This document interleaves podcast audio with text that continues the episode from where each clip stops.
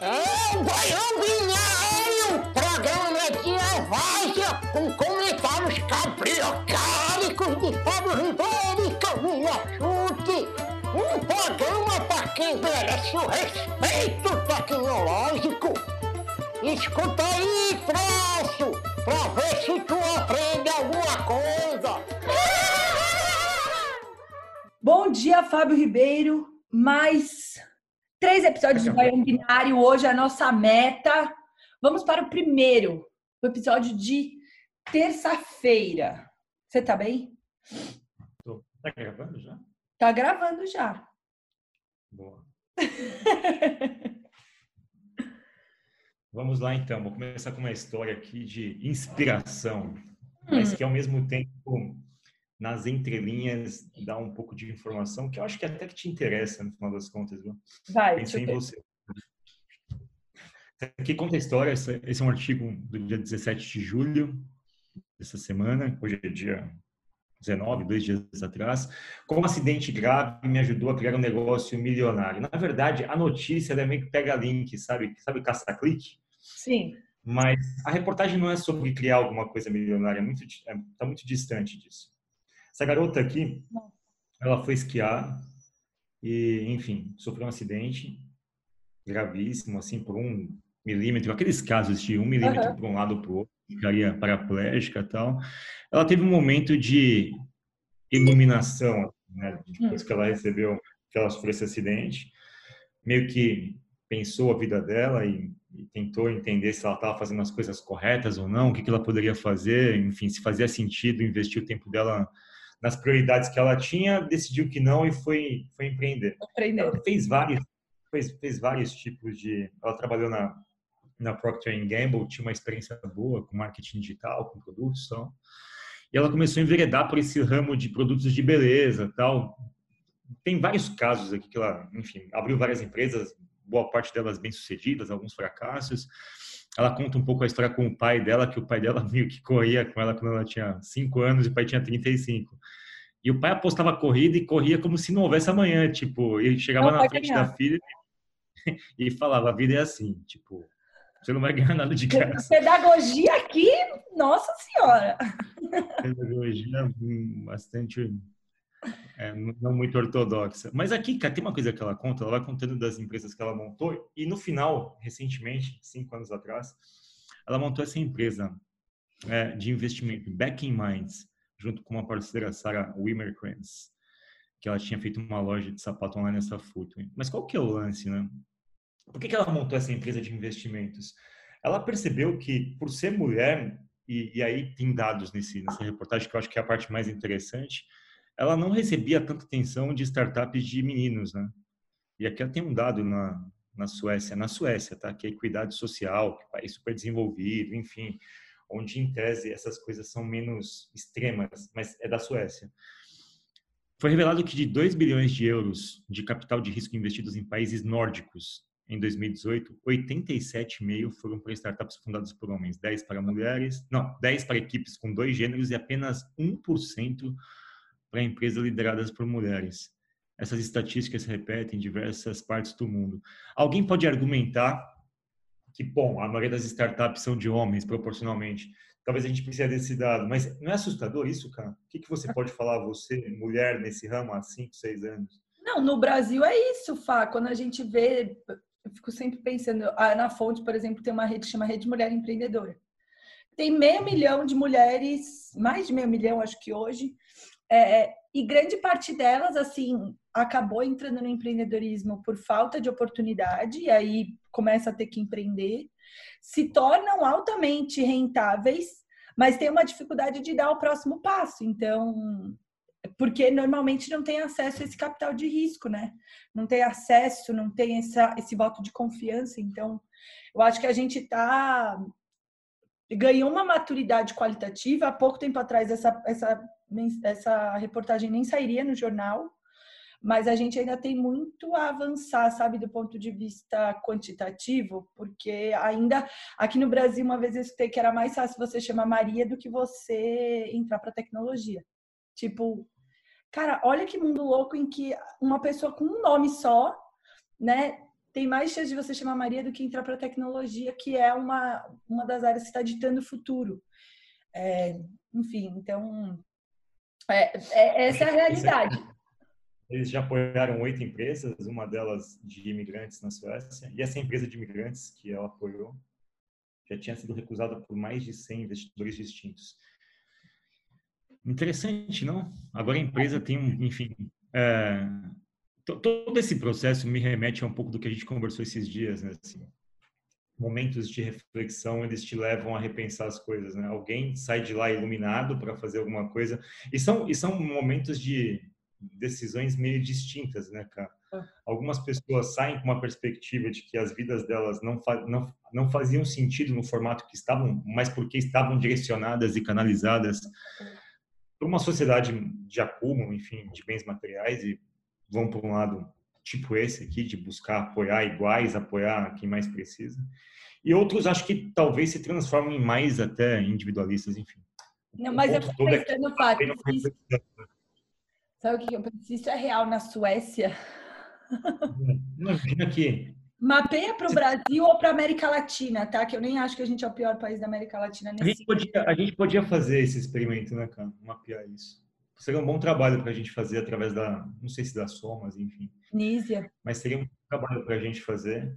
Mas tem bastante e... estudo, assim, Fá. É, é tanto que a gente tem o, o, o, MIA, né, que são as mulheres investidoras anjo, tem algumas, uma, algumas cenas tentando entender, né, por que que hoje a gente não o volume a gente consegue entender, porque, por exemplo, poucas mulheres estão estudando negócios digitais, poucas mulheres ainda se sentem confiantes para entrar em tecnologia, mas investimento ainda é um mistério, né? Por que, que a gente não tem? Você acha que a gente não está enquadrando esse problema de um jeito é, talvez falte um tipo de enquadramento aí. Quem hum. concede dinheiro, é, enfim, são os homens também, né? Talvez Sim. tenha que ter mais mulheres na no caixa, né? Sim. Mais mulheres distribuindo grana, porque me parece até uma seleção que... Que aumenta. Quando você chega na causa raiz desse problema, fatalmente a gente vai ver que...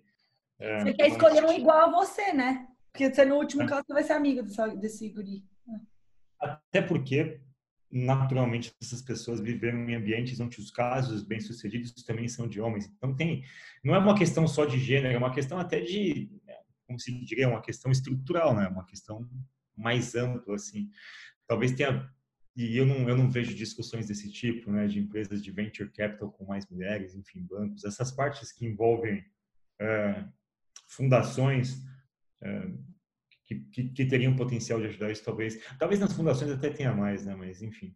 Não sei, até porque, talvez, na minha cabeça, você me corrija se eu estiver errado, eu até acho que fundações, às vezes, são estereotipadas como coisas mais propensas a ter mulheres, né? Sim, é porque é, é, é o lance do, do, da relação homem-mulher com dinheiro, né? A mulher, ela é, tem que fazer o bem, ela tem que ser fofinha, ela não pode ser agressiva, ela tem que ser legal, ela tem que melhorar o mundo. A partir do momento que essa mulher tenta subverter a ordem e tipo, não, eu quero fazer dinheiro e ficar muito rica. Ai, gananciosa, para que isso? Então, são, são comportamentos, são comportamentos socialmente aceitos de maneiras distintas, né? Boa. Mas ali tem uma, enfim, tem uma opção se vocês quiserem saber mais do caso, tem uma empresa. Ela tem Instagram, pessoal, acabei de procurar. Acho que tem um é negócio lá no Backminds e quem sabe ela ajuda uma empresa brasileira de mulheres, ou de imigrantes, ou enfim, de qualquer Gostei, outro recorte né? no seu Bom, segundo ponto aqui. CBS News, também no dia 17, uma reportagem da Maria Helena Salinas. Sem Wi-Fi, estudantes latinos de baixa renda recorriam à lição de casa. Está traduzido, tá? Por isso que está meio ah. tosco. Moral da história, os estudantes latinos estão precisando acessar meio que hotspots de Wi-Fi para fazer os trabalhos, porque, enfim, as escolas voltaram, parte delas estão voltando, mas parte ainda está no regime, boa parte está no regime à distância, né, ah. remoto. E, e, os menos favorecidos não tem como dar conta de fazer lição de casa. A gente já discutiu isso. Já. Aqui tem alguns dados, eu gosto desses, dessas reportagens do Pew Research, que um pouquinho mais da metade dos adultos hispânicos tem um computador ou um laptop em comparação com 82% dos brancos. E olha que interessante, tem uma, uma associação chamada Somos, oh. tudo maiúsculo. É igual nós. E, nós somos as Somas. É, e aí vai abordando as coisas todas e aborda desde as crianças que têm que recorrer ao celular dos pais para fazer lição. Né? E aí os pais têm que pagar um plano de banda lá, uma banda larga mais mais cara, enfim, também não podem deixar o celular disponível. A questão é que essas reportagens, e aí eu vou, por que que eu trouxe essa reportagem? Quem conduz o debate hoje sobre educação no país, sobre saúde, é a mídia. É a mídia, né? A mídia põe um assunto, ela ancora a gente numa discussão e a gente passa a compreender que o problema às vezes é o que está lá sendo divulgado, sendo discutido. Vai surgir muita reportagem sobre o Wi-Fi agora, sobre computador na casa dos alunos, sobre, enfim, uma série de coisas, porque essas reportagens elas elas dão o componente emocional que a gente espera. É, né? elas, tipo, colocam ah, elas colocam riqueza e pobreza, desigualdade, elas colocam o futuro das, elas colocam crianças em condição de vulnerabilidade. Eu acho ótimo que existam as reportagens, porque elas trazem os debates. Eu só temo que isso torne a situação muito maniqueísta, sabe, cara? Que a coisa fique só na, no rasinho e daqui a pouco vem um terremoto, vem um furacão, vem uma crise financeira e a gente esquece da educação de novo, porque não vai ser notícia. Hoje é notícia por conta da, da, da convergência de fatos que existe, né? Em casa tal. E nunca se teve tanta notícia de educação como tem agora. É. Então, eu não sei o que você gente... acha sobre isso. Eu gosto das discussões, eu trouxe isso, mas a gente já trouxe isso em outros baiões, não, não é um tema novo eu não queria me dedicar ao tema, à falta de recursos, porque a gente vai fazer isso em outro lugar. Eu queria me dedicar ao fato de que talvez a gente esteja transferindo para a mídia o debate de educação, e esse debate vai ser completamente baseado em questões mais, em ah. ganchos emocionais, como isso daqui. A gente estava discutindo isso ontem, né? Sempre existiu, existiu o digital divide, que a gente chama. Sempre existiu essa dicotomia entre quem acessava e quem não acessava independente da, da, da, situação da escola. Então, o problema ele é o mesmo, é que agora ele ficou urgente, mas a gente não pode esquecer que ele sempre foi importante, né? Eu acho que essa é a, é a distinção que você está fazendo, né, Fá? Quando a gente olha para uma realidade e, e não distingue o que é importante do que é urgente, eu acho que a gente pode cometer esses equívocos, né? Sempre nosso... conectividade, sempre faltou. Assim, não é de hoje que a TIC Domicílios, por exemplo, fala que só 3% do, das pessoas têm um computador é, é, exclusivo. Não é de hoje. Mas o que exacerbou e tornou esse problema urgente foi o lance da escola, né? Então, o estudante sempre, te, sempre não tinha Wi-Fi, nunca teve Wi-Fi. Então, o problema ele sempre teve ali, né? Que agora exacerbou.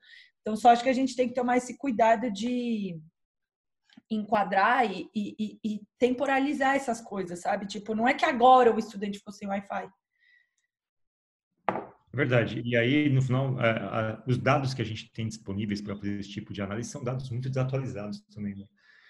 Uh, talvez, talvez a gente tenha que conduzir um debate com um pouquinho mais de assessoria, não assessoria comercial, assessoria, enfim, negócio. A gente, a gente tinha que acessar esse debate de um jeito um pouco mais estruturado. Temo que a gente esteja se encaminhando para uma espetacularização dos problemas de educação, sabe? Onde a gente só faz pauta em porta, tipo hospitais de saúde. Me recordo desde que eu sou um moleque que eu vejo, não muda isso. Todo ano tem as mesmas reportagens sobre a precarização do serviço de saúde, pessoas morrendo nas filas. São debates que eles, eles criam aquela situação, fica o chamado viés de disponibilidade, né? Sempre quando a gente vai estudar sobre educação e sobre saúde, a gente vê esses casos e a gente meio que vicia a discussão. Por isso que eu acho legal nessa linha um debate que está sendo proposto pela Elaine Brum. Esse debate aqui. Eu... Esse aqui é o SOMOS, só o relatório do SOMOS, tá? Do Latino Reactions in Front of Covid. É, o, o, que eu trouxe o relatório mais para dar um pouco de ênfase nisso que eu estou falando, tem relatórios mais atualizados sobre as coisas que permitem pelo menos você discutir com um pouco mais de substância. Mas falando sobre a, o debate, como ele pode ser manipulado, tem uma situação que me chamou a atenção. Eu estava ouvindo agora mesmo a, a CBN, um podcast. Estava a Helene Brum, estava sendo entrevistada. Eba! Aliás, e aí tem... a vida que ninguém vê, pessoal. Presente de Fábio. É, eu falei Elane, Eliane, Eliane Brum. É. Vida que ninguém vê. Eliane isso, ela tem sete livros, dentre eles A Vida que Ninguém Vê é o, é o mais espetacular, assim, pelo, pela sensibilidade de você radiografar o ser humano nas suas nuances mais profundas, assim, é sensacional. Muito louco. Aqui né, nesse artigo aqui do Liber... esse artigo, Fá? Na verdade, o artigo em si, ela, ela faz parte de um projeto chamado Liberte o Futuro, hum. que ele aborda o seguinte, é, a gente fala muito sobre um futuro, sobre as coisas ruins que vão acontecer, a questão do clima, a questão da violência, essa questão da educação e tal. O que ela propõe no manifesto Liberte o Futuro, aqui, que foi lançado semana passada, é isso daqui.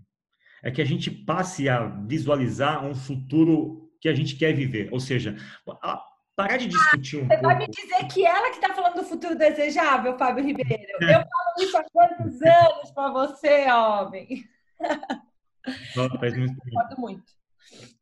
Mas ela pede para as pessoas participarem com a hashtag Liberte o Futuro e enviarem o que, que elas qual é o futuro que elas gostariam de viver? E assim com bastante imaginação com bastante enfim é, sonhando mesmo com coisas que hoje não existem que se existissem no futuro dariam um tom um pouco mais iluminado para a nossa vida.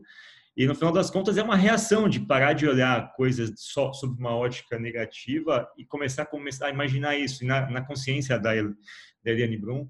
O fato da gente começar a pensar isso vai colocar a gente num processo no longo prazo automático de pensar como fazer isso ser verdade assim né?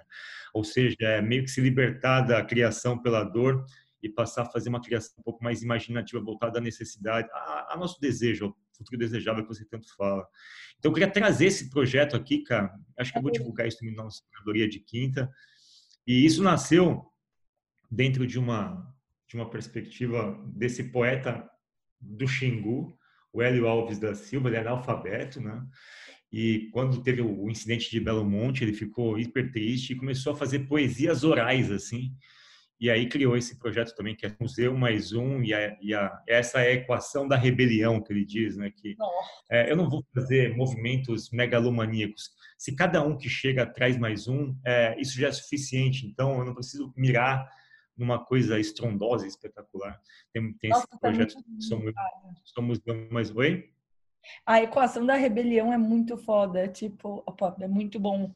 É... E, e, e, e, o racional é, é esse também, né? Não vai haver solução alguma para esse programa, para esse, esse programa social que a gente vive, esses problemas sociais que derivem de iniciativa de governos e políticos. A gente sabe disso, não vai acontecer nada. É um outro jogo, é uma outra, é um outro tipo de desenvolvimento, uma outra velocidade, são outros interesses. Gostei muito desse movimento, cara. Eu queria começar, me, eu queria na verdade me vincular um pouco mais próximo disso. Mas é uma ideia muito simples, né? E é uma ideia que você mesmo fala sobre isso há muitíssimo tempo. Queria que você falasse um pouco. Tá. Quando a gente, quando eu vejo tipo o cara do Xingu, para você ver como é só a gente inverter o estereótipo cultural que a gente vive. Tipo, a turma, né? Eu, eu tenho lido um cara que chama Ailton Grenak, que é um que fala sobre liderança, sobre uma cultura indígena. E, tipo, são ensinamentos altamente aplicáveis na nossa sociedade corporativa, no mundo corporativo, mas que é, são simplistas, sabe? Tipo, quando eu vejo o, o, o Hélio falando, cara, essa é a equação da rebelião, eu não vou ficar falando para mídia, eu não vou fazer isso. Eu vou tentar sempre pedir para mais um, trazer mais um, trazer mais um e pronto. Sabe? É, é, como é que a gente inverte essas referências culturais, né, que acabaram ocupando o nosso subconsciente e a, e a gente acha que só isso funciona, né? Ah, eu só vou ser bem sucedido então se eu conseguir milhões de reais e ter mídia. Eu só vou conseguir liderar uma, um grupo de pessoas se for pelo medo.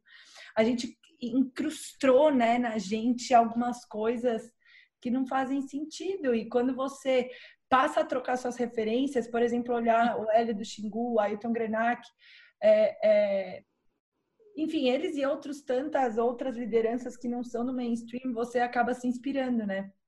Essa turma sempre imaginou o futuro, Fá. Tipo, e aqui essa... tem um site da iniciativa que é bem legal, bem legal. Este é o movimento para libertar o futuro. Traga suas cinco propostas, dispare perguntas, imagine respostas para o futuro pós-pandemia. E aí tem cinco verticais aqui: antídotos contra o fim do mundo, emergência climática. Aqui, Fábio, ele deve estar aí, porque ele põe como adiar, ele tem um livro chamado Como Adiar o Fim do Mundo. consumo, democracia e insurreição. Defina a melhor ação de desobediência civil para criar o futuro onde você quer viver. Vamos ver o que a, vamos ver o que a Jacira colocou aqui como insurreição. E a gente faz disso o nosso encerramento do nosso programa de hoje Vai. sobre libertar o futuro. Quando tudo voltar a ser como era antes, eu acho que nada volta a ser como era antes, mas eu espero que algumas coisas voltem. Eu sei que um costume meu eu vou querer preservar. É aquele de botar o lanchinho no canto da bolsa, sem ser açúcar, sem ser salgadinho, alguma coisa que eu faça, uma coisa uma misturinha que sobrou do almoço, porque eu quero usar uma palavra de insurreição. Boicote, boicote, boicote, boicote as empresas que não te respeitam. Eu estou falando de empresas do lanche, do fast food, do iFood. Criar empregos que matam um monte de gente entregando coisas para você, porque eu não compro, de bicicleta. Boicote, boicote. Leva seu lanche na bolsa. Ai, eu amei ela, Fábio! É isso. Cara, e, e olha que coisa louca. é né? uma coisa maluca isso, né, cara? Que coisa maluca isso, porque é, quando ela fala isso, potencialmente ela vê filhos ou pessoas próximas dela que estão sendo tirados da escola para trabalhar numa indústria dessa. E assim, tem todo o glamour da economia digital, enfim. Mas quando ela fala isso, tem uma mensagem por trás poderosíssima, assim, um tipo de leitura social que ela verbaliza de um jeito, mas ela atinge várias outras coisas, né? A insurreição dela não é fazer uma hashtag no Twitter, não sei o que, é sair com lanche na bolsa. Tipo. Achei é Eu amei. E é, uma, é uma insurreição, e é uma insurreição bonita, né? Do tipo. Nossa, e, vou fazer, ah, vou fazer meu lanchinho. Só mais um. É, vê mais um. Vamos pegar, vamos pegar, vamos pegar aqui. Vamos pegar, Eliane. Vamos pegar da. Vamos ver aqui. Quem que você quer? Eu queria da Elaine que passou lá. Da Eliane. Eu acho que a Elaine, Eliane está aqui, será? Está lá embaixo, passou já. Aqui? Não, no, aqui. aqui, ó, primeira. Democracia. Vai. E são vídeos de um minuto, né? Acho que é legal isso. Super. Eliane Brum, Altamira, Rio Xingu, Amazônia, Brasil. Eu não acredito em mudança sem divisão de poder. Então eu defendo que se há 56% de negros na composição da população brasileira, então os negros devem ocupar 56% dos cargos. Se há mais da metade da população formada por mulheres, então as mulheres devem ocupar mais da metade dos cargos. E tanto em um quanto no outro caso, os salários devem ser iguais. Eu também defendo que a diferença entre o menor salário e o maior salário não possa, não possa ser maior do que seis vezes. Ou seja, o maior salário só será seis vezes maior que o salário mínimo. Pula. Mas muito legal, mas é muito legal isso daqui, porque você percebe, né, cara, a gente dá aula de inovação, de design thinking, de processo de cocriação. Olha que loucura isso, você ancorar as pessoas na pergunta correta, o que, que provoca que vem de discussão, não são discussões negativas, são discussões de coisas que as pessoas vão fazer, né? Isso é um exemplo de como às vezes a, a enfim, em todos os aspectos do, das, dos quais a gente trabalha, a gente pode sempre reenquadrar a situação e pode trabalhá-la sob diferentes ângulos, assim. Esse é um projeto bem legal, cara. Eu vou participar disso daqui depois, vou eu gravar adorei. meus vídeos. Eu adorei. Vou gravar meus vídeos. é um movimento bem legal. Acho que a gente poderia apoiá-lo nesse baião aqui, é o Baião Liberte o Futuro. É, que tem nosso episódio. A gente pensar a Suzane está libertando o futuro das mulheres na Suécia, tentando né, extrapolar essas, essas fronteiras. É Liberte o Futuro. Adorei. Os alunos estão tentando expandir né, esse conhecimento e enquadrar direito a, a pergunta. Sim. Não é que agora a gente não tem Wi-Fi, nunca teve. Boa, uhum. gostei muito desse episódio. Boa, cara. Até a próxima, então. Até.